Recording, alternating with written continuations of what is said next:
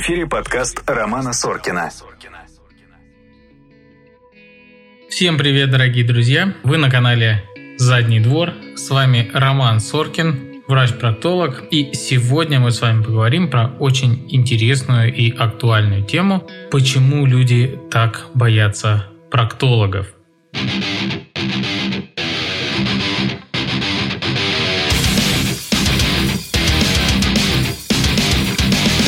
Действительно, я как врач, проктолог, регулярно сталкиваюсь со страхом людей перед приходом ко мне. Особенно если это какая-то первичная консультация, человек впервые приходит э, или вынужден прийти к доктору, его что-то беспокоит. Как правило, этот визит откладывается ну прям до последнего. Очень редко бывает ситуация, когда у человека что-то забеспокоило, и он сразу же спокойно пошел к проктологу. Все равно какой-то дискомфорт да испытывается. Во многих случаях пациенты терпят годами перед тем, как прийти к проктологу. Безусловно, этот страх, он очень плохо отражается на тех людях, у которых есть какие-то проктологические проблемы. Например, человек, который терпит много месяцев какое-то заболевание, например, анальную трещину, которая, в принципе, на ранних этапах может быть вылечена довольно просто лекарствами, Спустя три недели она уже, скорее всего, превращается в трещину хроническую, которую вылечить уже существенно сложнее, и, как правило, для ее лечения может потребоваться хирургическая операция. Вы слушаете подкаст Романа Соркина. Давайте попробуем разобраться, откуда ноги растут у этого страха. Почему люди боятся именно проктологов? Почему люди не боятся, например, того же гинеколога? А ведь женщины регулярно приходят к гинекологу и не испытывают перед ним каких-то сильно ужасных чувств. Безусловно, это все зависит от гинеколога, от опыта предыдущего при общении с гинекологами, потому что, к сожалению, врачи бывают абсолютно разные. Но в целом, согласитесь, что гинеколог это какая-то такая специальность, которая общепринятая, и люди не испытывают морального дискомфорта для того, чтобы пойти на прием к гинекологу или к урологу, и для того, чтобы рассказать об этом своим знакомым и друзьям, или в семье. С проктологом все кардинально иначе. В семье об этом предпочитают не говорить, и с друзьями вы скорее всего, этим тоже не поделит. Итак, почему же может возникать страх? Ну, во-первых, э, учитывая, что профессия проктолога, она такая довольно интимная, про нее никто не разговаривает, не общается, и люди первым делом, когда им нужно пойти к проктологу, идут куда?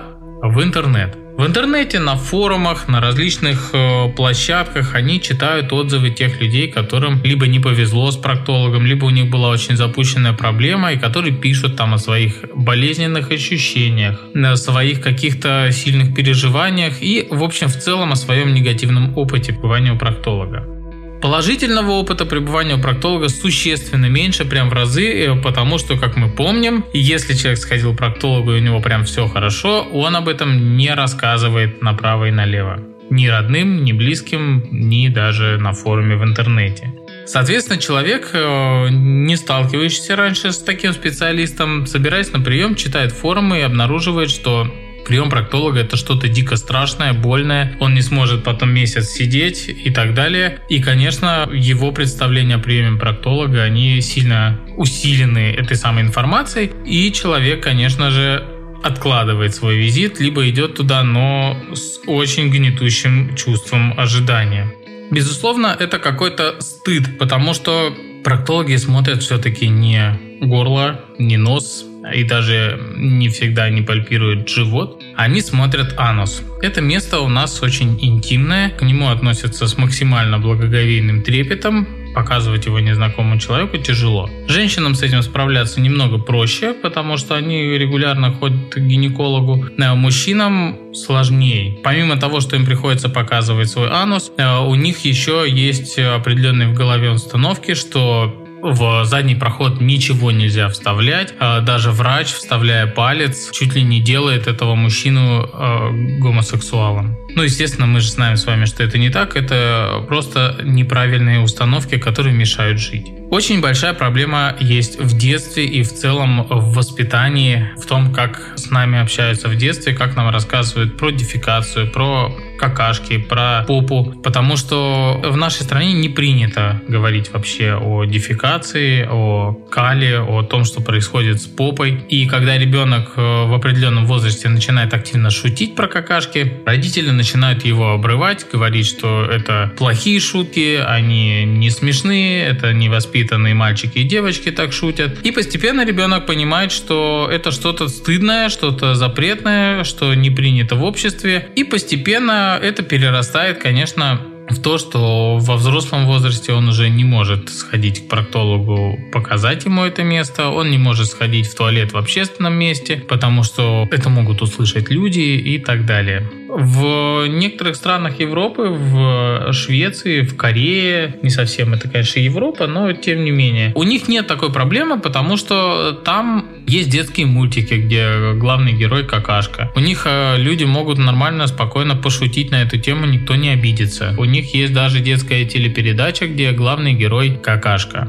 Для нашего человека это звучит, конечно, дико, но с другой стороны, э, у них нет психологического барьера. Они считают, что дефекация и орган такой, как анус, это нормальная часть человеческого организма, такая же, как рука, такая же, как половой член, такая же, как уши. И дефекация это такой же процесс, как мочеиспускание. Мы ведь писать не стесняемся в общественном месте и в гостях, а какать почему-то стесняемся. Для меня это было отчасти сюрпризом, когда я спрашивал, что же вам мешает идти к проктологу. Многих людей беспокоит страх, что у них что-то найдут. Я могу понять этих людей, когда весь интернет пестрит словом «рак», все боятся рака в первую очередь, и когда у человека выделяется кровь из заднего прохода, и он лезет в Google, первым делом он узнает, что у него, скорее всего, рак при любых симптомах. Ну и поэтому люди боятся, что их подозрения подтвердятся. Но надо сказать, что подтверждаются они в очень-очень-очень-очень-очень-очень маленьком проценте случаев. Чаще всего это какое-то более распространенное заболевание типа геморроя или анальной трещины, которые можно лечить консервативно в том числе. В эфире подкаст Романа Соркина. Давайте подумаем, как можно с этим страхом бороться. Ведь к проктологу человеку все равно надо ходить. Как минимум для профилактики в 45 лет нужно посетить этого специалиста. Во-первых, многих людей немножечко успокаивает наличие информации. Поскольку мало кто знает, что происходит на приеме проктолога за закрытыми дверями, страх неизвестности пугает больше, чем страх самого проктолога.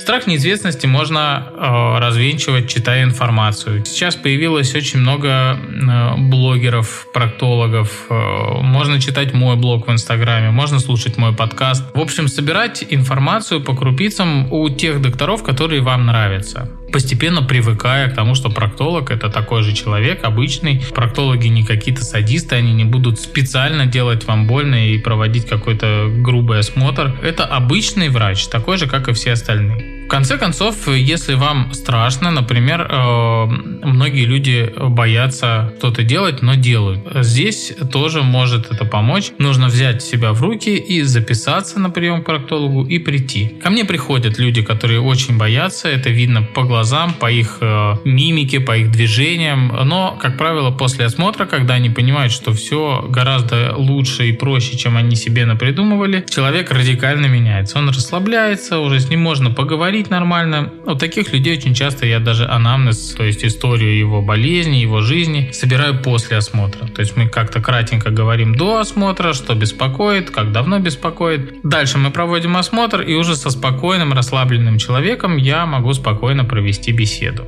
Все-таки у многих э, совет просто взять и прийти не работает, потому что они очень боятся, либо у них был какой-то негативный опыт при общении с проктологами. В данном случае, конечно, вам может помочь врач-психотерапевт, психолог, э, который поработает с вашими страхами более профессионально, чем вы сами. Для того, чтобы помогать своим пациентам и тем, кто просто хочет э, следить за своим здоровьем, я веду свои соцсети. В том числе этот подкаст сделан с той же целью, что и Инстаграм, что и мой ТикТок. С целью просвещения и помощи людям решиться на прием проктолога, особенно если их что-то беспокоит. Ко мне приезжал один небезызвестный психиатр, доктор Кирилл Сычев, на операцию. И так как он тоже занимается просвещением, правда, в области психиатрии, он снимал влог о том, как он ко мне приехал, как он делал операцию. Он получал очень много обратной связи в том, что людям писали, что он первый человек, э, который открыто об этом говорит. Это очень помогает